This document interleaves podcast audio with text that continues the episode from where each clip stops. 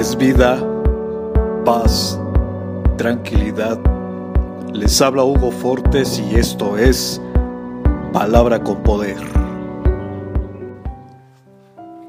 Bienvenidos, este es el contenido de hoy.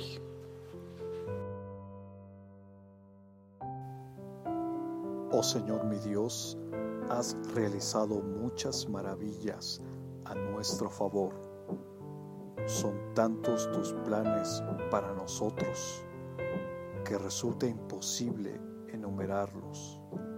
No hay nadie como tú. Si tratara de mencionar todas tus obras maravillosas, no terminaría jamás. Salmo capítulo 40, verso 5. Cada día debemos agradecer por lo que Dios hace en nuestra vida.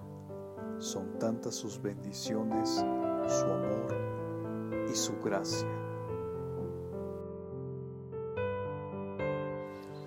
Comparte, será chévere.